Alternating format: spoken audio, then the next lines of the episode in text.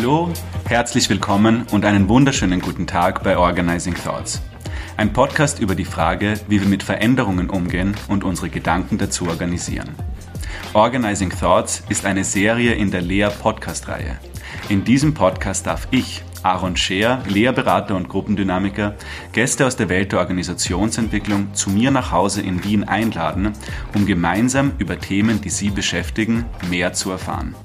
Sie, liebe Hörerinnen und Hörer, bitte ich den Podcast weiter zu empfehlen, zu abonnieren und uns auf LinkedIn zu folgen, um nie eine neue Episode zu verpassen.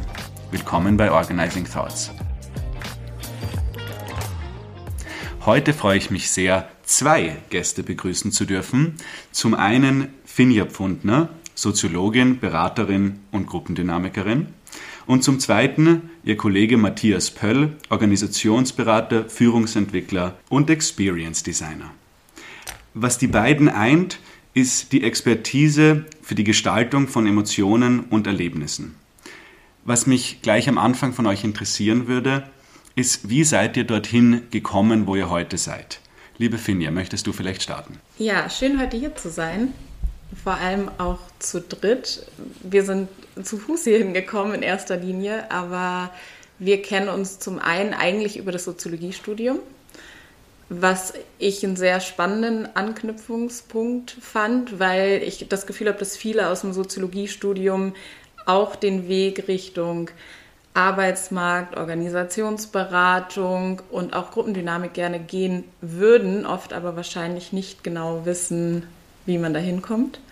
Und wir haben uns dann tatsächlich über die Gruppendynamik, über die ÖGGO wiedergefunden und äh, da nochmal angeknüpft und auch über dieses Thema gesprochen, beziehungsweise eigentlich auch noch über einen dritten Weg, der mich hier hinführt und das wäre dann der CCA, der Creative Club Austria, der sich auch mit dem Thema beschäftigt, warum wir ja eigentlich heute hier sind, nämlich Fair Work. Vielleicht nochmal, um darauf zurückzukommen, wie ich überhaupt in den BeraterInnen-Job gekommen bin.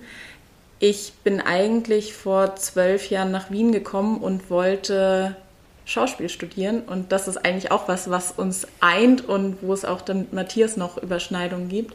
Ich habe dann angefangen, Theater, Film und Medienwissenschaften zu studieren und schnell gemerkt, mir fehlt eine Grundlage, aber die Begeisterung mit Menschen zusammenzuarbeiten, gemeinsam was zu schaffen, irgendwie das gewisse etwas, was in Gruppen gemeinsam entsteht, was mich fasziniert und was mich auch sehr zu sozialen Interaktionen hinzieht, würde ich sagen, hat mich dann dazu gebracht, Soziologie zu studieren und äh, zu merken, das ist genau das, was mich wirklich interessiert, nämlich wenn es mehr als eine Person ist und was für Dynamiken dann entstehen.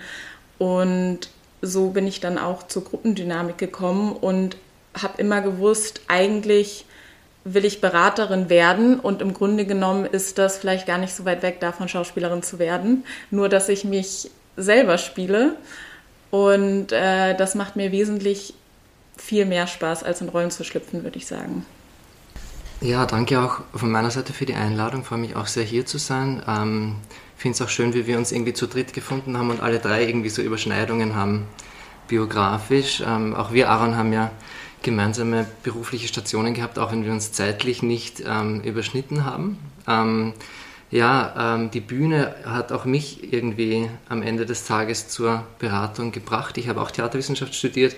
Auch mir hat was gefehlt. Ich habe dann die BWL dazu genommen. Und äh, ja, ich ähm, wollte eigentlich in den Kulturbereich gehen. Ähm, ich glaube, weil mich einfach daran interessiert hat, wie man, ja, wie man dieser Ausprobierraum, den es gibt am Theater, wie man gesellschaftlich Dinge dort ausagiert und ausprobiert, eine Probebühne schafft, auch, am, auch beim Film.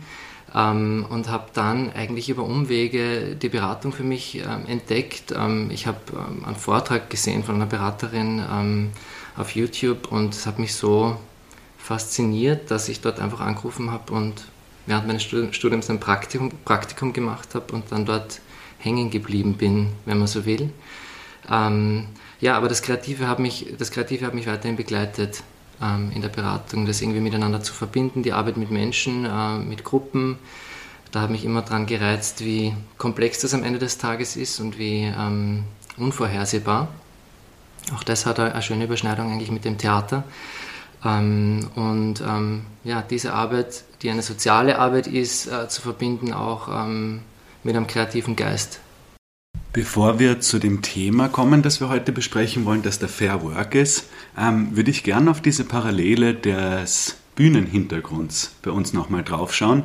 Ähm, ich persönlich habe irgendwie als Kind und Jugendlicher zehn Jahre Opern in Graz gemacht und finde immer, dass es so ähnlich ist in, also für mich ist die Beratung ganz häufig wie ein Wanderzirkus. Ein ganz irgendwie klassisches Bühnending, das es heute nicht mehr gibt, aber aus meinen Augen, ich bin ein Darsteller, das Stück ist sehr häufig ein anderes. Manchmal heißt es Strategie, manchmal heißt es Kultur, manchmal heißt es Führung. Es ist auf jeden Fall ein Stück, das meine Rolle recht stark umrahmt. Und das Zweite ist, durch diese Erfahrung, die ich gemacht habe, ist der Auftritt mir einfach ein zentraler Aspekt der Beratung. Und da finde ich halt so spannend, dass als Experte, ob man Experte ist oder nicht, kann man entweder irgendwie den Lebenslauf durchschauen oder die Zertifizierungen. In unseren Beratungssituationen kommt es eigentlich nur darauf an, glauben die das einem. Wenn ich mir jetzt da vorne hinstelle und sage, wir machen heute Strategie, dann, wenn ich diesen Satz glaubhafter sage als weniger glaubhaft, wird dann Strategie bearbeitet. Wenn ich aber Unsicherheit an den Tag lege, könnte ich mir vorstellen, dass hier eine gewisse Grundskepsis ist. Und deswegen fand ich immer, aber erst nach ein paar Jahren meiner Beratungserfahrung, dass das eigentlich die, die, Fundierung meines Beratungsansatzes ist, dieser Auftritt von, naja, ich bin's halt heute für euch. Und da würde ich euch gern fragen, ähm, was konntet ihr rausnehmen aus vielleicht eigener Bühnenerfahrung, aber auch einfach diesem Hang in Richtung Kreativität, Ausdruck schlussendlich? Und wie könnt ihr das oder wie verwendet ihr das heute in eurem Beratungsalltag? Mir fällt jetzt sofort Rahmen halten und Sicherheit geben ein, weil das was ist, was man als Beraterin immer wieder hört. Und ich habe aber auch früher zehn Jahre lang Musical gemacht und ich finde die Brücke total spannend auf Theater, Film und Medienwissenschaften, Goffman, Vorder- und Hinterbühne, was in der Soziologie ja auch absolut zentral ist. Und ich merke schon, dass das einen riesengroßen Unterschied macht, in dem, wie man auftritt, auch was für ein Verständnis man davon hat, ähm, vor dem Kunden nicht unbedingt zu performen, aber eben auch in eine Rolle zu schlüpfen und auch das zu sein, was, was erwartet wird. Also viel auch Erwartungshaltung erfüllen, erfüllen können. Und auch, wenn man an Improvisationstheater denkt, ist es ja das Um und Auf, was man lernt. Also da denke ich auch wieder an die Gruppendynamik. Gute Gruppen können zusammenarbeiten und sagen, und auch erweitern eine Idee, bauen aufeinander auf. Das ist, glaube ich, die erste Grundlage, die man im Improvisationstheater lernt, nicht Nein zu sagen, keine Gedanken zu unterbinden, sondern weiterzubringen. Ich glaube, das ist eine wichtige Grundlage, eine wichtige Eigenschaft, die man damit auf den Weg bekommt und die mir bis heute sowohl in Gruppen als auch im BeraterInnen-Dasein wahnsinnig viel hilft. Ähm, ich also wenn ich die Frage vielleicht oder das Thema ganz persönlich nochmal anspreche, dann ist für mich eigentlich der große Reiz am, am Berater sein, am mich täglich was aussetzen zu müssen. Und das ist irgendwie schmerzhaft immer wieder. Oder man fragt sich oft mal, warum man sich das eigentlich antut. Aber es macht halt auch äh, das Spannende an dem Beruf aus. Oder ich glaube, Menschen, die in dem Beruf landen und auch in dem Beruf bleiben, eint so eine Neugier drauf, sich zu erleben und sich diesen Erlebnissen auch auszusetzen, die immer irgendwie riskant sind. Und es ist ja, es ist auch eine Bühne, auf die man dann tritt, ähm, auf der einem eine Rolle, die man an diesem Tag dann spielt, einnimmt, wie auch immer geglaubt wird oder auch nicht. Ähm, und ja, also diese Unwägbarkeit ist, glaube ich, irgendwie der Reiz auch an unserem Beruf. Und gleichzeitig ist es ja so, dass wir nicht ähm, also ich glaube, ein guter Berater geht nicht auf die Bühne, um eine Show zu machen, die ihm dann geglaubt wird, sondern er ist eher jemand, der ähm, am wirksamsten ist, wenn er als Person vielleicht gar nicht so im Vordergrund ist. Das finde ich den, den spannenden Unterschied zwischen den beiden, ist als äh, in meiner Schauspielerzeit ist der Applaus schon sehr zentral. Der Applaus ist eigentlich meine Bezahlung. Am Schluss raus, alle sehen mich und da denke ich immer an, ich glaube, das ist ein Zitat von ähm, Ian McKellen, der gesagt hat, warum willst du Schauspieler sein? Und er hat gesagt, look at me, look at me, look at me. Also so dieses sehr fast aufs eigene Ego aus. Und jetzt aber in der Beratung ist ein Satz, den wir drei auch, weiß ich nicht, ob das unbedingt systemisch ist, aber ich glaube, der uns auch eint, ist diese Überzeugung, sich als Berater überflüssig zu machen. Und dann bin ich drauf gekommen äh, über die Jahre, dass es ist eher gut, wenn in der Checkout-Runde nicht alle sagen und äh, Finja, das hast du heute ganz toll gemacht, sondern ich habe es wirklich gut gemacht, wenn die zu sich und zueinander und was wir heute geschafft haben. Und am Anfang, wenn so eine Checkout-Runde war, war ich immer eher gekränkt und so, boah, jetzt hat aber niemand gesagt, wie toll ich bin. Mein Applaus hat gefehlt. Mittlerweile denke ich mir eher, dass das gut ist, weil ich bin denen schon überflüssig geworden. Also auch irgendwie dann in der Verabschiedung. Der war, die Person, die Beratungsperson war dann hier und dann nicht mehr. Aber ich glaube, daran habe ich jetzt gedacht, was du gesagt hast, Matthias, diese Überzeugung, es geht eigentlich nicht um mich, mit dem gleichen Wissen, dass als ähm, Steuerung, Moderationsperson man da einen wahnsinnigen wichtigen Teil spielt. Aber man darf nichts ausgehen und dann glauben, und warum hat niemand mir gesagt, wie toll ich bin. Was aber in meinem Schauspielerzeit noch sehr im Mittelpunkt stand. Erlebt ihr da ähnliche Sachen? Also wie geht es mit der Wertschätzung und der Beratung euch? Woran kannst du erkennen, dass dein Unternehmen Handlungsbedarf im Hinblick auf Führung hat? Stelle dir und deinen Kollegen die folgenden drei Fragen. Erstens, bewegen sich Ideen weder vertikal noch horizontal durchs Unternehmen? Zweitens, behindern sich Führungskräfte gegenseitig, statt sich zu beflügeln? Drittens, wird wenig über die Zukunft gesprochen? Wenn Handlungsbedarf im Thema Führung besteht, dann wende dich gerne an uns bei Lea. Wir sind deine Spezialisten für die Führungsentwicklung in deinem Unternehmen. Wir arbeiten mit dir in Co-Kreation und auf Augenhöhe zusammen. Wir bringen jahrelange Erfahrung mit und bearbeiten deine Herausforderungen mit viel Substanz. Wir werden von anderen Beratungsunternehmen als Thought Leader bezeichnet. Das freut uns. Doch das Vordenken ist für uns nur ein Mittel zum Zweck, nämlich dich besser zu machen. Wir stehen für einen Blick auf die Dinge, der oftmals gegen den Mainstream geht. Das ist nicht immer nur bequem, aber wirksamer. Davon sind wir überzeugt. Führung wirksamer machen mit Lea. Sichere dir jetzt deinen unverbindlichen Kennenlerntermin für das Jahr 2024. Schreib mir direkt oder nutze dafür das Kontaktformular auf unserer Website www.become-better.org.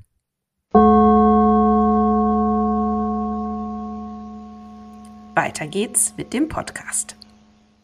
Äh, ich glaube, dass, also wenn man also zumindest wenn ich ehrlich bin zu mir, dass es ein Riesenthema ist. Mhm. Ähm, und ich, äh, ich nehme es auch bei anderen Beraterinnen und Beratern so wahr. Ich glaube, man ist nicht zufällig ähm, in dieser Rolle oder sucht diese Rolle, in der man sich immer wieder aufs Neue beweisen muss. Es ist ja auch, gerade auch wenn man Organisationsberatung macht, die Vielfalt von Themen, denen man begegnet, das kann ja kein Mensch in der Tiefe, in der Expertise dann also überall richtig in der Tiefe drin sein ist eigentlich nicht möglich. Das heißt, einen Teil muss man immer spielen oder Spielen zur Verfügung stellen.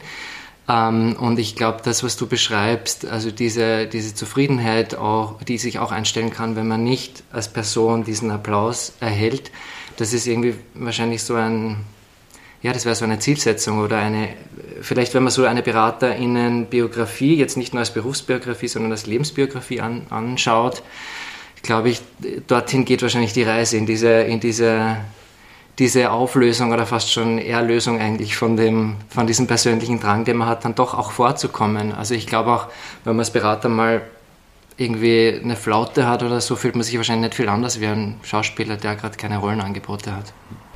Ich glaube auch einfach, dass sich die Art der Wertschätzung verändert. Also ich merke, dass es im Beraterin-Sein viel mehr um mich auch geht und dass ich mir selber auch ein Stück die Wertschätzung geben kann. Also mir fällt es jetzt leichter, mir auf die Schulter zu klopfen und mir zu denken, das habe ich gut gemacht, weil ich weiß, was ich kann und weil ich als Finja als Beraterin jetzt hier vorgekommen bin und eben nicht in der Rolle und ich bin ein Stück weit abhängig von meiner Glaubwürdigkeit in der Rolle.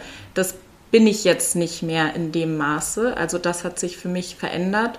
Und mir ist aber gerade noch eine andere Ähnlichkeit gekommen, nämlich die Projektionsfläche. Und das merken Matthias und ich schon zusammen, vor allem wenn wir gemeinsam äh, Gruppen leiten, mit Führungskräften zusammenarbeiten.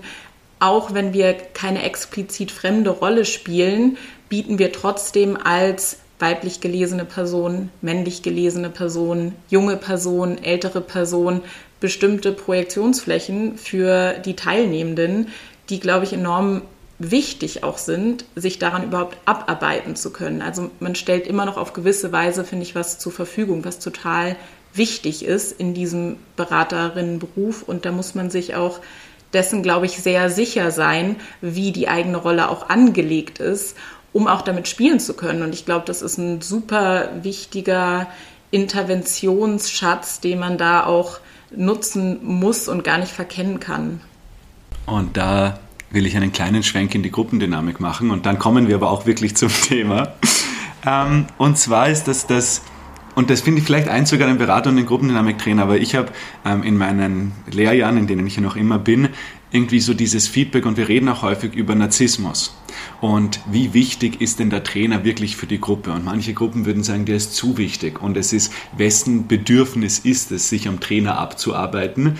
Ist es das Bedürfnis der Gruppe, sich mit Autorität auseinanderzusetzen? Oder ist es das Bedürfnis der Trainerperson, dass über sie gesprochen wird? Und dann habe ich einen sehr geschätzten äh, Lehrtrainer mal gehabt, der gesagt hat, naja, es gibt einen Sessel mit einem Titel und sonst Sesseln im Raum. Also die Trainerperson ist die einzige, die eine festgelegte Rolle hat, die anderen sind Teil der Gruppe. Und ich finde, mit Beratung ist es nicht so anders. Wir haben Kundengruppen und ja, da ist der eine der CEO und der andere der CFO, aber sie sind noch immer die Kundengruppe und wir sind die einzelne Person vorher. Das heißt, auch aus mit diesem Bühnenhintergrund denkend, habt ihr da je das Gefühl oder die Frage, bei mir war das Feedback damals so wichtig von, braucht diese Person Beratung wirklich? Oder braucht der Aaron jemanden zum Beraten, ne? damit ich mich gut fühle? Habt ihr euch je schon diese Frage gestellt? Super spannender Punkt und das, was mir dazu eingefallen ist, ist eigentlich schon passend zu dem Thema, über das wir auch sprechen wollen, nämlich dass es um eine Wechselwirkung, um Interaktion, um das Gemeinsame geht. Also wir werden ja nicht nur von dem Kunden gebucht, weil er uns braucht oder sie, sondern wir gehen auch bewusst in diesen Beruf, weil wir Leute beraten möchten. Und ich glaube, es braucht beides, weil wenn ich jetzt über meine noch jüngere Karriere und weniger Jahre Erfahrung denke, habe ich trotzdem unzählige Projekte schon gemacht, die so unterschiedlich sind, aus denen ich immer etwas mitnehmen kann und an das nächste Projekt auch rangehe mit, da kann ich wieder was für mich mitnehmen, da kann ich wieder jemanden beraten, da kriege ich wieder Input, da lerne ich wieder was. Wir schaffen den Schwenk, liebe Hörerinnen und Hörer, ähm, zum Thema Fair Work. Das Thema Fair Work habe ich ähm, gesehen, schon einen wunderschönen Input von euch und das hat mich gleich sehr interessiert, weil es für mich sich einfach wie ein Widerspruch anhört entweder fair oder work, denke ich mir. Und das Zweite, und ich starte mal mit der Skepsis, ist, dass es so ähnlich wie auch der New Work-Titel ein grundsätzlich Positives impliziert. Also wir machen Fair Work hört sich super an. Wir machen New Work hört sich modern und toll an. Und bevor wir aber schon diese Skepsis ansprechen, würde ich euch mal gern bitten, was ist euer Verständnis von Fair Work, vielleicht auch einen kleinen Hintergrund, eine Definition, sodass die Zuhörerinnen ein Bild davon bekommen können, um was es hier so konkret wie möglich auch gehen kann. Also ich glaube, äh, du hast schon was ganz Wichtiges angesprochen, nämlich die, die Größe dieser, dieser beiden Begriffe und dass es eben ganz schwer ist, sie zu fassen. Äh, das macht aber auch die, ihre Attraktivität oder Wirkkraft natürlich aus, weil sie riesige Projektionsflächen sind. Mit Fair Work kann man sehr unterschiedliches verbinden. Also unter Fairness kann man sehr unterschiedliches verstehen, gerade auch im Arbeitszusammenhang. Ähm, und ähm, der Begriff als solcher ermöglicht jedem und jeder, das jeweils Passende reinzuprojizieren. Das macht ihn aber auch gefährlich. Ich glaube trotzdem, dass man natürlich versuchen kann, ähm, eine Definition äh, zu finden. Interessant beim Thema Fair Work im Unterschied zu New Work ist, dass wenn man New Work googelt, man unfassbare Mengen an Material findet und alle möglichen, die sich melden, um das definieren zu dürfen. Äh, und bei Fair Work ist es nicht so. Äh, also für mich, ich fange einfach mal an, für mich ist bei Fairwork, ähm, also ich verstehe darunter den Bereich in der Arbeitssphäre, der nicht arbeitsrechtlich geregelt ist, weil alles, was rechtlich geregelt ist, muss man nicht aufwendig jeden Tag aushandeln, ähm, der aber trotzdem ähm,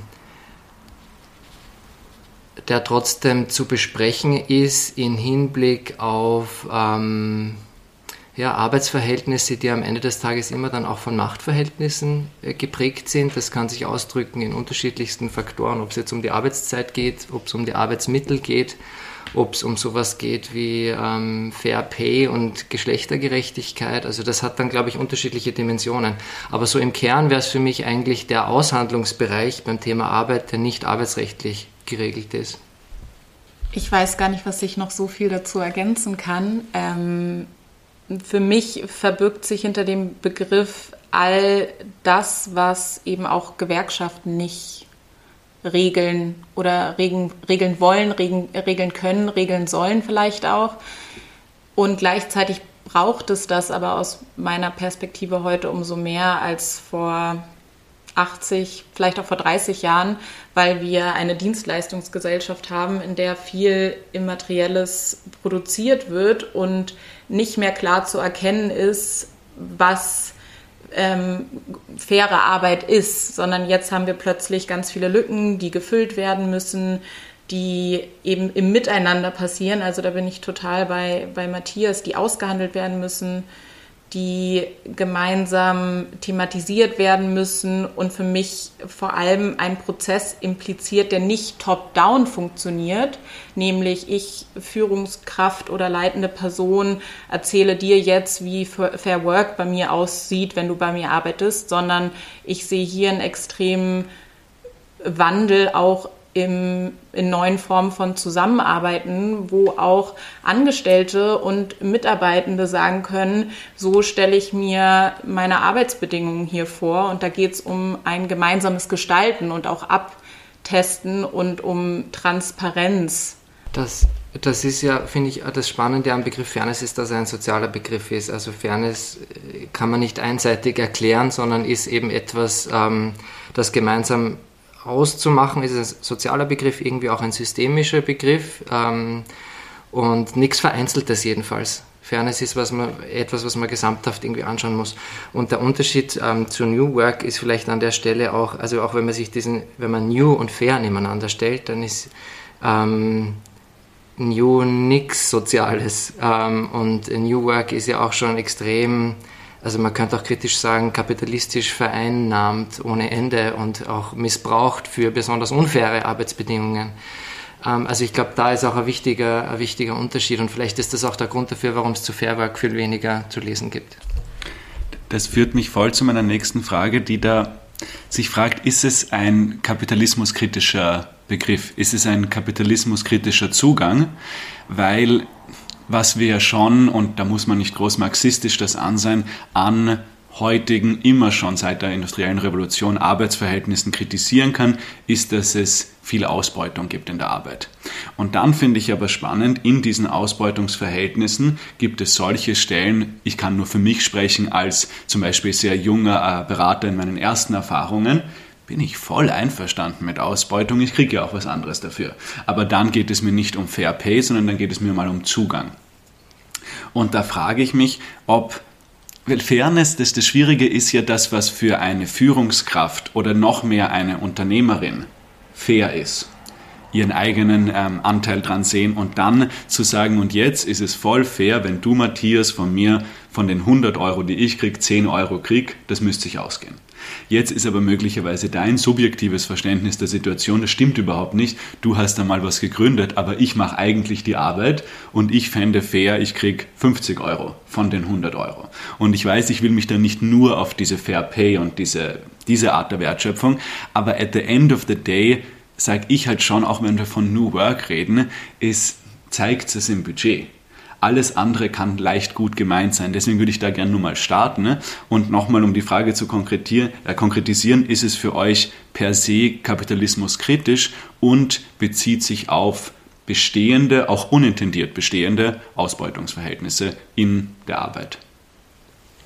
Ich glaube nicht, dass es prinzipiell eine Antwort darauf sein muss oder eine Kritik darauf sein muss. Ich habe jetzt beim Zuhören vor allem daran gedacht, ob das einfach eine Antwort des Neoliberalismus ist, der natürlich diesen Begriff irgendwie hervorbringt, weil in einer Zeit, wo wir alle uns selber immer stark verbessern müssen und, und eigentlich selber dazu neigen oder erzogen werden, uns auch selber auszubeuten, braucht es eine Art Gegeninitiative, die, die sagt, stopp, wo stehen wir denn hier eigentlich? Wie wollen wir eigentlich zusammenarbeiten? Das ist für mich eher diese Ebene, nicht unbedingt der Soft Skills, aber wo es eben stark auch um was Informelles geht. Und in diesem Informellen stecken leider sehr oft Machtstrukturen und Machtverhältnisse, die gar nicht jetzt über Entlohnung oder ähm, Arbeitszeiten so stark festgeschrieben werden,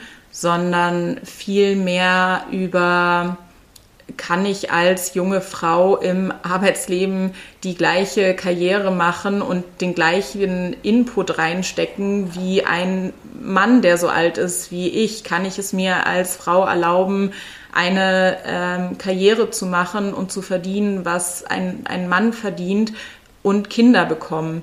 Und all das sind Umstände, die sich unter anderem eben in, in besagter CCA-Umfrage zum Thema Fair Work einfach auch ganz klar gezeigt haben, ähm, dass Frauen anders, und ich bleibe jetzt ganz explizit in dieser binären Trennung, um es auch sichtbar zu machen, aber dass Frauen sexuelle Übergriffe am Arbeitsplatz anders wahrnehmen als männliche Personen. Einfach nicht nur, weil sie sie selber erleben, sondern auch, weil sie sie beobachten, weil, weil sie anders darauf geschult sind. Und ich glaube, es ist wichtig, abseits jetzt der Kapitalismuskritik überhaupt mal darauf zu schauen, mit was für Voraussetzungen und was für Unterschieden starten wir denn jetzt unabhängig von Lohn- und Zeitvereinbarungen ins Arbeitsleben. Und das macht das Thema für mich zu einem sehr spannenden, um überhaupt mal den Fokus darauf legen zu können. Ja, das, das zeigt sehr schön, wie anspruchsvoll es am Ende des Tages ist, Fairness herzustellen. Man, man könnte auch so weit gehen zu sagen, dass Fairness immer eine Illusion bleibt oder vielleicht für einen Moment herzustellen ist oder subjektiv im Gespräch als gegeben hingenommen wird. Aber morgen ist es vielleicht schon, auch, schon wieder anders. Ja? Und ich, ich finde den Aspekt, den du jetzt noch äh, ins Spiel bringst, äh, finde ja mit den Unterschieden extrem wichtig, ähm, äh, weil ähm, ein aufgeklärtes oder entwickeltes Fairness-Verständnis oder Fairness, dann, die sich in der Realität irgendwie ausdrückt im, im Beruf, ja voraussetzen würde, dass wir für die Unterschiede ein Bewusstsein haben dass wir wissen, welchen Unterschied es macht, eine junge Frau zu sein versus ein junger Mann zu sein, ähm, um jetzt bei dem Beispiel zu bleiben.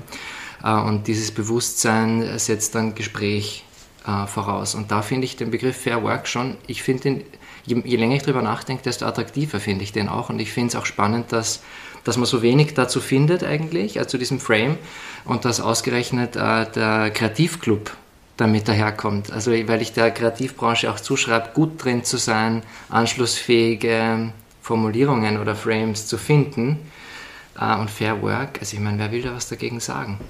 Gleichzeitig muss ich natürlich aus soziologischer Perspektive auch dazustellen, dass es ein wahnsinnig elitärer Diskurs ist, über den wir hier sprechen. Also wer kann sich erlauben, über Fair Work zu sprechen und darüber, was für Arbeitsbedingungen eigentlich super für uns sind, die, die eh schon äh, fair entlohnt werden, einen guten Lebensstandard haben. Also auch nur um das nochmal dazu zu stellen. Und gleichzeitig finde ich es wahnsinnig wichtig, weil ich es aus meiner Beraterin-Erfahrung einfach weiß, Unternehmen kommen zu uns und sagen, hey, wir finden keine neuen Leute mehr und wenn wir sie finden, dann wechseln sie nach zwei Jahren wieder und das ist einfach ein, ein riesengroßes Problem, was die Notwendigkeit des Themas, glaube ich, nochmal so wichtig macht. Und wir kommen dann gleich zur Umsetzung und der Frage, und wie, was kann ich jetzt damit machen? Zum einen aus Sicht der Führungskräfte, aber zum anderen aus Sicht der Unternehmen. Was mich aber schon noch interessiert, und das, das ähm, geht sehr auf den letzten Punkt, Finja, ich glaube, Kritiker würden sagen, dieser Anspruch an Arbeit ist jetzt fast höher als unser Anspruch an Gesellschaft.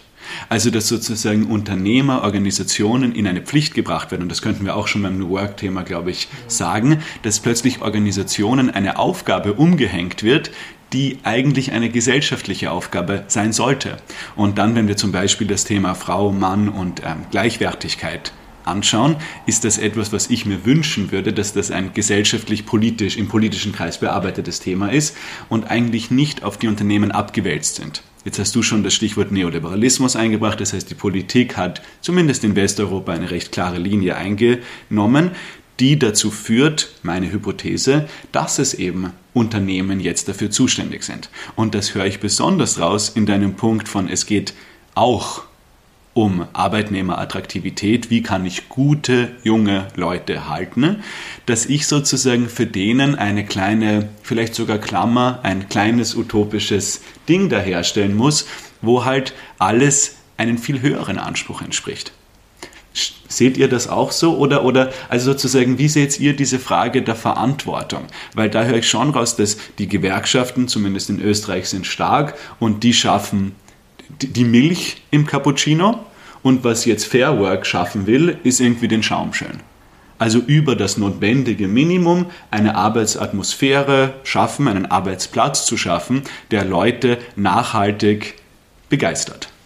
Aber auch ein Stück weit das, was bisher noch nicht geschafft wurde. Und da hake ich jetzt nochmal ein, was du meintest mit der politischen Situation oder der politischen Linie ich glaube, Fair Work kann auch eine Antwort auf das sein, was politisch noch nicht stattgefunden hat. Und da spreche ich jetzt konkret an, wie Karenzmodelle, die gleichberechtigt sind, die zum Beispiel mehr Gleichheit im Einstieg ins Arbeitsleben schaffen würden oder überhaupt im Arbeitsleben. Ich glaube, auch darauf ist Fair Work einfach eine Antwort, diese Themen besprechen zu können. Ja, also ich meine, wir reden ja über einen Aushandlungsprozess und äh, der findet in bestimmten Machtverhältnissen statt und ähm, dass es so eine Initiative zum Beispiel eben im Kreativclub gibt, ist ja ein Ausdruck davon, dass sich die Machtverhältnisse verschieben. Ähm, und ähm, dass wir am Ende des Tages aber trotzdem mit bestimmten Rahmenbedingungen konfrontiert sind und dass die Sphäre der Wirtschaft oder des Unternehmens auch einen, einen begrenzten Hebel hat und dass es da auch begrenzte Ressourcen gibt, die, die, auch zu, die es gilt zu verteilen, also finanzielle Ressourcen, Aufmerksamkeitsressourcen, was es, was es auch immer dann ist, ähm, das muss, das muss halt dann auch anerkannt werden. Und solange man nicht in, diese, in dieses Aushandeln und in, das Gespräch kommt, wird es auch nicht sichtbar werden dann fühlt man sich vielleicht als Arbeitnehmer jetzt in einer mächtigeren Position, hat das Gefühl, eh vielleicht lang unfair behandelt worden zu sein und stellt jetzt einfach Forderungen, weil es möglich ist. Ja. Mhm. Aber was tut man dann damit? Das ist ja die Frage. Und das ist ja das Spannende ähm, zum Thema noch Arbeitnehmerattraktivität, dass die Machtverhältnisse sich einfach verschoben haben von es sind zehn Firmen, die um einen High Potential Person, whatever that might mean, ringen und nicht mehr zehn High Potentials, die um eine Firma ringen. Und das ist das, was in meiner Wahrnehmung Organisationen sehr ungern einfach mal akzeptieren wollen, aber was, glaube ich, uns sogar alle drei eint. Viele Beratungsaufträge haben das zumindest implizit wo drin, wo dann besonders, glaube ich, auch Finja, du und ich dieses Wir sind jung und ihr versteht's doch, wie die Jungen sind, dass das einfach da mitspielt. Also dass hier auch fast am demografischen Wandel entlang diese Machtverhältnisse sich drehen. Ich möchte jetzt aber zu dieser Umsetzung kommen. Und ihr habt den CCA schon mehrfach angesprochen. CCA steht für Creative Club Austria. Und da wäre jetzt die Frage, was, wie, also jetzt haben wir das gehört, jetzt verstehe ich, um was es geht und das hört sich toll an und das will ich auch. Ähm, wie mache ich das? Nehmen wir den CCA als Beispiel, aber wie könnte das umgesetzt werden und da zum einen organisational, zum zweiten in Führungskräften, aber starten tun wir beim dritten und das ist, was ich verstehe, branchenspezifisch. Also wie seid ihr da dazugekommen und was versteht ihr auch als das Ziel dieser Kundenanfrage? Wir sind vor allem auch Teil dieser Branche, also der Kreativ- und Kommunikationsbranche. Und ich bin total bei dir. Das ist eben was branchenspezifisches, was sich sicherlich unterscheidet. Und das Besondere hier ist aber, dass zum einen natürlich Angestellte tätig sind unter besonderen Verhältnissen, weil Dienstleistungsbranche und Kunden und Anfragen, was sowieso immer einen enormen Zeitdruck und Aufwand macht und gleichzeitig aber sehr viele Selbstständige, die weniger von Gewerkschaften aufgefangen werden als Angestellte. Das heißt, die Frage drängt sich hier nochmal noch mal mehr auf. Und das war auch die Initiative vom CCA aus meinem Wissen zu sagen, wir vergeben Awards für gute Arbeit, die wir hier machen, aber was für Kriterien liegen eigentlich hinter diesen oder unter was für Umständen findet diese gute Arbeit eigentlich statt? Und daraufhin wurde eine Umfrage gemacht, die sehr umfangreich war in ganz Österreich, um mal den Status quo zu erheben.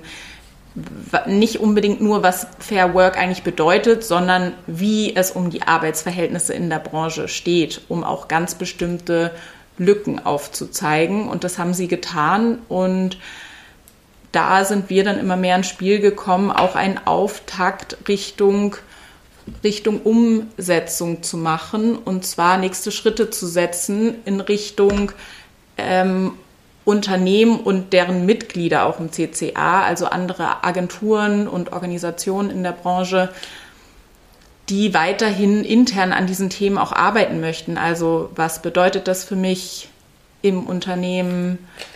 wie kann ich das umsetzen, wie kann ich ins Gespräch kommen. Und ganz ursprünglich ist das ja eigentlich entstanden, um über ein Siegel zu sprechen. Also ein Siegel für Fair Work, für Unternehmen und dann ist es irgendwann zu Charter geworden und immer weiter davon weggekommen, weil es sich ja hierbei eher um einen Prozess als um einen Zielzustand handelt.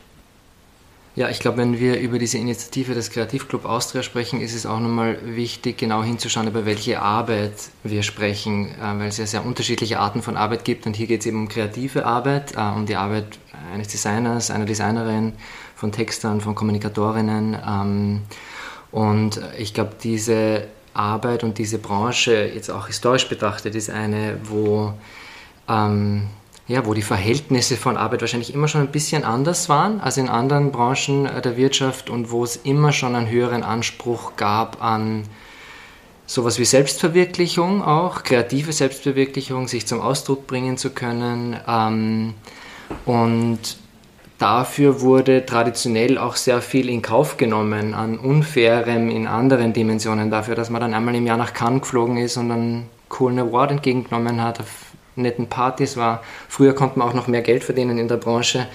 Ähm, also es ist eine Branche, die sich sehr gewandelt hat und die jetzt in einer Situation ist, wo es nicht mehr selbstverständlich ist, dass junge Menschen sagen, ich lasse mich gern ausbeuten dafür, dass ich dann einen geilen kreativen Job habe.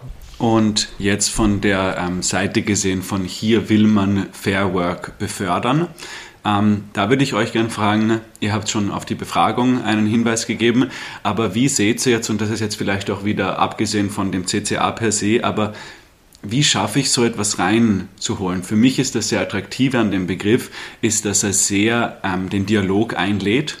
Und zwar wirklich den Dialog der Unterschiede von, hey, versteh doch bitte, für mich ist fair das und für dich ist fair das und jetzt müssen wir irgendwie was finden da.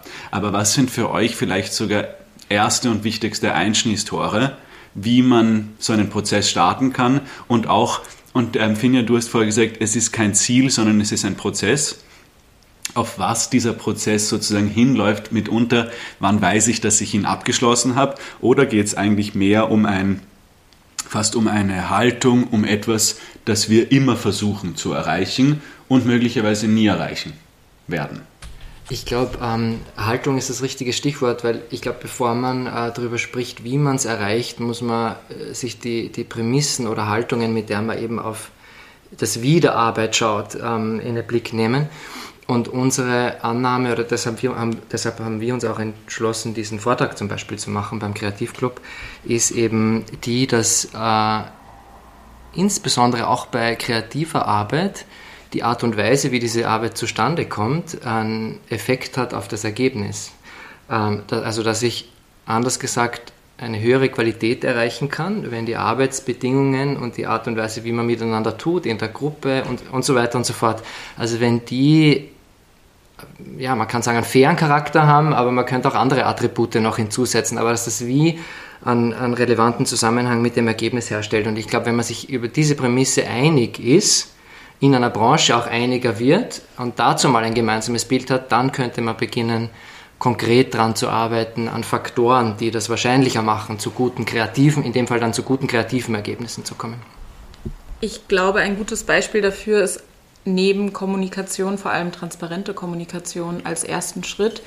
Ich weiß das, weil es im Gespräch mit vielen Kunden, die ich auch zum Thema Arbeitgebermarke berate, wo es wirklich viel darum geht, die jungen Leute kommen hier mit absurden Vorstellungen rein und wir können deren Vorstellung nicht treffen. Und ich das Beispiel eigentlich super finde mit, mit den Gehaltsvorstellungen. Also es ist immer, die kommen hier rein und haben absurde Gehaltsvorstellungen. Ja, offensichtlich, weil die Wahrscheinlichkeit, dass sie mal mit ihren Eltern oder Freunden oder jemand anderem über Gehalt gesprochen haben, so gering sind, dass sie natürlich absurde Vorstellungen davon haben, was das ist. Und ich sehe da vor allem die Unternehmen in der Verantwortung, transparent zu machen, was man in bestimmten Positionen verdient. Und das soll eigentlich nur das Beispiel dafür sein, ins Gespräch zu kommen, Dinge transparent zu machen, weil ich nicht glaube, dass die Lösung ist, dass eben, so wie ich am Anfang schon gesagt habe, von oben nach unten delegiert wird, so sieht bei uns Fair Work aus, entweder das passt dir oder das passt dir nicht. Und genauso ist es nicht die Antwort auf die Frage, dass die Jungen reinkommen und sagen, nein, wir wollen Fair Work hier drin so gestalten, jetzt sind wir an der Reihe, sondern das ist ein Aushandlungsprozess, der gemeinsam gestaltet werden muss. Und ich glaube, unbeabsichtigt tun wir das schon in unserem Beraterinnenjob sehr viel. Das ist immer latent etwas, das mitschwingt und Teil davon ist, indem wir neue Methoden in den Unternehmen ausprobieren, Leute miteinander sprechen lassen, die vorher keinen Kontakt zueinander haben und da plötzlich Schnittstellen schaffen, wo eben dieser Austausch auch stattfindet. Ich glaube, das ist ein ganz wichtiger, wichtiger Schlüssel auch dafür. Ich glaube, ein Nebenschauplatz oder eine nicht ganz intendierte Konsequenz dessen, ähm, erinnert mich auch einfach an den Prozess, wie Psychological Safety herzustellen ist.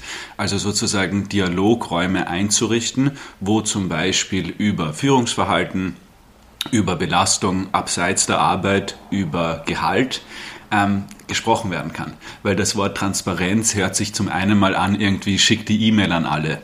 Aber ich glaube schon, ähm, von dem, was wir hier reden, ist so diese, ist eigentlich Offenheit ist die Idee, ich habe hier nichts zu verstecken und das, ähm, ich reg sehr häufig an, zum Beispiel Gehälter transparent zu machen, weil ja eh ungefähr jeder ein Gefühl hat dafür, was man selbst und was die anderen hier verdienen könnten. Das heißt, Unternehmen, die ihre Mitarbeiter komplett schocken würden mit diesen Ergebnissen, na, die sollten sich ihre Gehaltsstrukturen vielleicht etwas anschauen und die Mechanismen, wie sie dazu kommen. Und da wäre die Frage schon, Habt ihr Erfahrungen gemacht in Richtung von, wenn ihr zu dieser Offenheit einlädt, ist es ja schon eine Offenheit eher von Arbeitgeberseite oder auch von oben kommend, die eingefordert wird, weil die müssen das vorleben. Wenn ich nicht eine, sag ich mal, einen sicheren Raum schaffe, wo das besprochen werden kann, dann ist es nicht und es ist meine Verantwortung als der Mächtige. Matthias, du hast vor die Machtverhältnisse noch angesprochen, ähm, das zu tun und A, welche Widerstände erlebt ihr da auch? Und B, was könnte man Führungskräften vielleicht auch mitgeben, dass sie den Mut haben, Dinge transparent zu machen, wo sie vielleicht derzeit die Idee haben, dass wenn ich das transparent mache, wird es nur zu anderen Konfliktherden kommen und plötzlich reden wir über Dinge, die nicht sozusagen der Arbeit, die Arbeit im Fokus haben. Was gäbe es da Richtung Führungskräfte gedachte vielleicht Empfehlungen, Ideen und Ratschläge? Ich hätte in der Zwischenzeit ein nettes Gedankenexperiment dazu, ähm, das bei uns tatsächlich aufgekommen ist. Ich habe mich nämlich genau über das Thema mit äh, einem unserer Geschäftsführer unterhalten und wir haben gemeinsam das lustige Gedankenexperiment durchgespielt, was passieren würde, wenn man allen Angestellten im Unternehmen das Gesamtpersonalbudget geben würde und sagen würde, ihr habt einen Tag Zeit und diskutiert euch aus, wer was im nächsten Jahr verdient. Und meine Hypothese war, dass wenn diese Gruppe gut funktioniert, am Ende des Tages alle ungefähr das verdienen würden, was sie vorher auch verdient haben, aber das Gefühl dazu ein viel faireres wäre. Und ich glaube, das ist mitunter das beste Beispiel für Let's Talk About It, oder? Ich äh, definitiv und ich glaube, es ist äh, eine der anspruchsvollsten Übungen, die man überhaupt machen könnte in einem Unternehmen und äh, in den meisten Unternehmen wird es wahrscheinlich äh, zumindest mittelfristig für Streit und Chaos sorgen. ähm, und äh, das zeigt aber auch, dass ähm, ins Gespräch zu kommen und die Transparenz zu erhöhen zu diesen ja durchaus auch heiklen Fragen äh, sehr voraussetzungsreich ist und dass uns einfach allen Informationen fehlen. Ähm, auf, all, auf, auf allen Seiten fehlen Informationen und überhaupt mal so weit diesen, das aufzuholen oder sich wechselseitig zu informieren, dass man dann sinnvoll und konstruktiv sprechen könnte und nämlich auch zu sinnvollen konstruktiven Lösungen kommen würde. Das, das wäre wahrscheinlich der erste Schritt, weil ansonsten mit, äh, setzen sich dann, also ich glaube, sonst kommt man sachlich, inhaltlich nicht zu klugen Lösungen, sondern dann sind es wieder irgendwelche anderen sozialen Dynamiken. In dem Moment sind die, ist die Gruppe der Arbeitnehmerinnen dann so stark, dass der Arbeitgeber eh keine Chance hat, als irgendwie vielleicht, wir machen alles transparent und ihr entscheidet und hoffentlich bleiben sie mir. Ähm, und, oder es ist umgekehrt, ähm, aber ich glaube, man kommt dann nicht zu einer guten Lösung. Ja? Und das zeigt vielleicht auch nochmal diese Schwierigkeit des Begriffs Fairness, weil also man, das kann sich vielleicht dann fair anfühlen in dem Moment, aber ist es das? Ich merke immer mehr, für mich die Schwierigkeit des Begriffs ist eher, dass viele Personen als Charaktereigenschaft fast schon grundsätzlich einmal alles unfair finden. Also es ist unfair, dass ich, dass die Straßenbahn nicht auf mich wartet. Ich bin doch eh schon da gewesen. Es ist, ich erinnert mich an ein, ein, das zentrale Zitat meines Vaters, der immer gern sagt, niemand versteht, wie schwer ich es habe. Und das stimmt. Niemand wird das je nachvollziehen. Und da bin ich aber wieder bei sozusagen den Rahmenbedingungen in der Arbeit. Wir haben einfach das Problem der interpersonellen Unnachvollziehbarkeit, die da ist, ich weiß nicht, wie schwer du es hast, Finja, du weißt nicht, wie ich es schwer habe. Und gemeinsam könnten wir beide zu Recht empfinden, dass es hier unfair ist. Das bringt mich ein bisschen dazu, dass es eben nicht das Ziel, sondern der Prozess dorthin ist. Irgendwie eine gewisse Verletzlichkeit an den Tag legen. Ah, es geht vielleicht nicht nur um mich oder was mir wichtig ist, was viel verlangt ist. Aber wie kommt man da drüber? Also wir, wir reden von einem Dialograum in einem sicheren Rahmen, aber ich würde schon noch gern diese Herausforderung reingeben, dass die meisten Unternehmenskulturen, die meisten Kulturen per se nicht unbedingt förderlich sind für diesen sicheren Rahmen. Das heißt, was können Unternehmen auch ohne die Hilfe externer Beratung vielleicht für sich Schritte gehen, um einzuladen, diese Offenheit und diesen Austausch? Habt ihr Ideen? Das ist ja ein wichtiger Punkt, den du gemacht hast, weil sich die Anforderungen an Führung dadurch verändern, weil es eben kein Delegieren mehr ist, sondern ein, wir müssen ins Gespräch kommen und Führung muss in dem Sinne den Rahmen dafür gut setzen, die Spielregeln festlegen, unter denen wir uns austauschen und Dinge ausmachen können.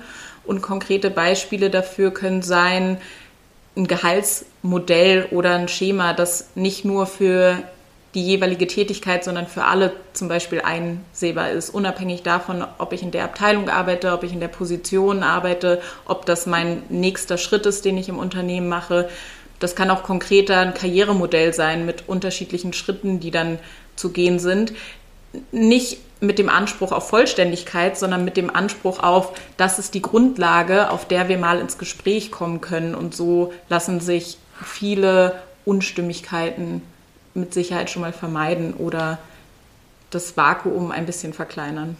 Ja, da, also da zeigt sich ja schön die, so die Kernherausforderung von Führung, dass sie zum einen dafür sorgen muss, dass das System, äh, die Organisation, das Unternehmen zukunftsfähig bleibt und dafür braucht man ja ein sehr eine sehr umfassende Sicht äh, der Situation. Ähm, und dann, wenn wir über Fairness sprechen, über sehr unterschiedliche Aspekte von Fairness und unterschiedliche Seiten äh, von Fairness. Und zugleich ähm, ist ja immer auch, also zur Zukunftsfähigkeit gehört auch, dass die Art der Führung zukunftsfähig ist und zeitgemäß ist und anschlussfähig ist, dann auch anschlussfähig ist an eine nächste Generation und deren Erwartungen von Führung. Und das gilt es ja dann immer auch auszuhandeln und gemeinsam zu entwickeln äh, und im besten Fall so zu entwickeln, dass, ähm, ja, dass Führung wirksam wird und irgendwie auch akzeptiert ist. Und es ist ja, Führung ist ja auch kein einseitiger Prozess, sondern ein sozialer Prozess. Es ist was, was man gemeinsam herstellt. Man führt dann gemeinsam das System äh, in die Zukunft.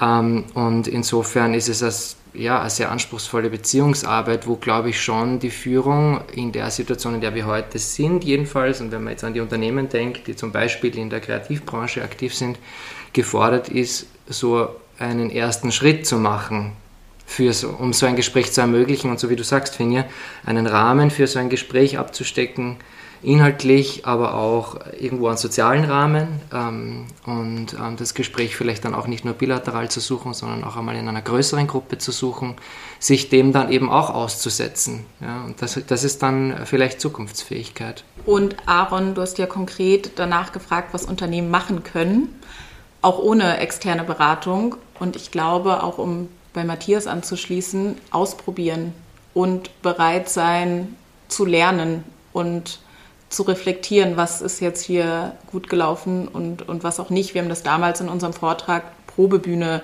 genannt, im Sinne von sich einfach mal auszuprobieren und gleichzeitig aber dadurch schon auch eine Sichtbarkeit zu erzeugen. Hallo, wir probieren das mal aus. Ich höre euch zu und komme schon klar zu ähm, dem für mich, glaube ich, Erfolgszutat in dieser ganzen Sache. Und die ist irgendwie eine Haltung der Großzügigkeit, beidseitiger Großzügigkeit. Und da glaube ich, was mir sehr gefällt an dem, äh, dem Fair Work-Diskurs, ist, dass es Raum gibt für den Arbeitnehmer und für den Arbeitgeber. Aber die Beziehung Qualität, in der die beiden sich begegnen müssen, ist irgendwie eine der Großzügigkeit. Und was wir halt sehr häufig haben in der Wirtschaft per se, ist eher von einem Ort der Verknappung auszukommen. Es gibt nicht genug und jetzt müssen wir das wenige halbwegs aufteilen, sodass niemand wegrennt.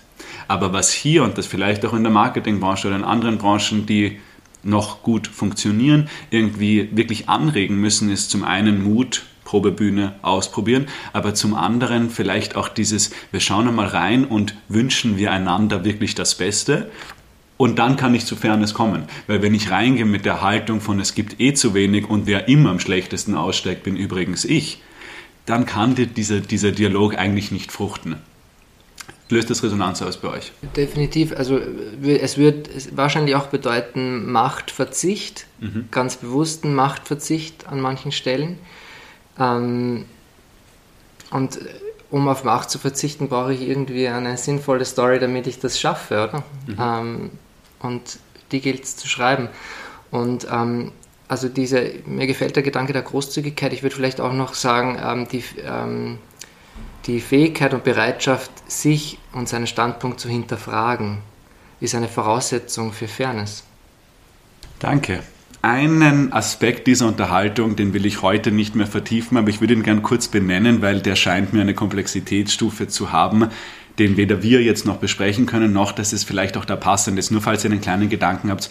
Und zwar denke ich an Konzerne, internationale Unternehmen und Shareholder Pressure wenn noch ein dritter Player reinkommt. Es ist nicht mehr der Arbeitgeber und der Arbeitnehmer, sondern die Shareholders und die haben auch einen Anspruch.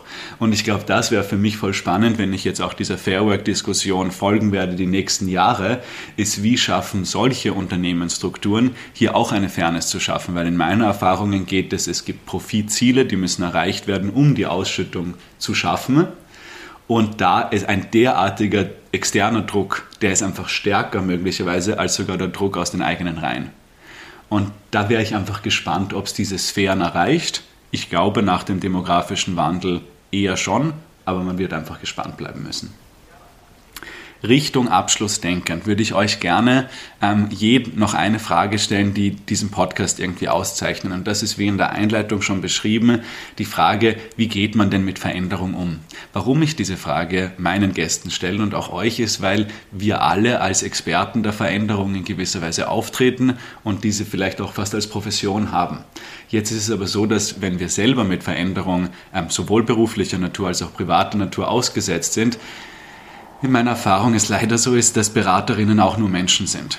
Und trotzdem will ich euch fragen, A, wie geht ihr mit Veränderung um? Habt ihr vielleicht auch durch euer Handlungsfeld, euren Beruf irgendwas für das lernen können? Und ähm, wie organisiert ihr eure Gedanken in diesen Prozessen? Also gibt es etwas aus der Arbeit des Change-Beraters, der Change-Beraterin, das euch hilft, mit Veränderung umzugehen? Ich würde sagen, ich habe mir eine sehr leidige Eigenschaft zu Nutzen gemacht. Ich hasse Routinen oder ich komme nicht gut mit Routinen klar, was natürlich, wenn es um Veränderung geht, dann auch ein Vorteil sein kann, weil ich keine festen Muster habe, die mir leicht fallen zu, zu bedienen. Und wenn, oder mein erster Impuls, mit Veränderungen umzugehen, ist immer Widerstand. Das spüre ich immer sofort. Irgendwas ist dann trotzdem anders und ich muss darüber nachdenken, wie lasse ich mich darauf ein oder will ich mich darauf einlassen. Und dann löst es bei mir immer was aus zwischen Neugier und die Liebe, herausgefordert zu werden. Ich liebe es dann auch, mich dem, dem zu stellen.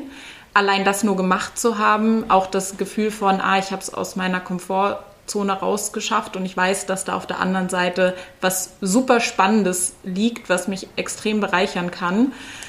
Das bringt mich dann immer dazu, auch offen zu sein und dann in diese Veränderung auch reinzugehen oder das ausprobieren zu wollen. Also das versuche ich mir immer wieder zunutze zu machen und meine Gedanken dazu zu organisieren. Matthias und ich, wir haben da auch eh schon drüber gesprochen und ich glaube, das ist es eigentlich auch im Gespräch. Also ich merke, ich brauche Austausch dazu. Ich kann, komme dann oft alleine nicht weiter. Ich bin dann in den gleichen Denkschleifen und auch rausgehen oder aufschreiben hat dann bedingt immer nur ein, eine Lösung dafür parat und ich merke im Gespräch danach, wie jetzt auch sortiert sich dann wieder ganz viel. Ich glaube, was mir hilft, ist, dass es mein äh, Bewusstsein dafür geschärft hat, dass Veränderung ein Prozess ist. Jetzt unabhängig davon, ob ich jetzt über eine Veränderung in meinem psychischen System oder in meinem sozialen System spreche, es ist irgendwie immer ein Prozess und man kann sich dann selbst daran erinnern, wenn man mal ungeduldig ist mit, mit Veränderungen. Und ähm, so, ja, ganz persönlich gesprochen, ich glaube, ähm, ich, ich würde für mich noch unterscheiden zwischen so einer Ebene von persönlicher Veränderung, die man vielleicht so Mikroveränderungen nennen kann, denen wir uns als BeraterInnen ständig aussetzen, das, was ja auch der Reiz am Beruf ist, ähm, und dann den Makroveränderungen. Also wenn es wirklich so ans Eingemachte geht und größere Lebensveränderungen anstehen, ähm, das finde ich viel schwerer.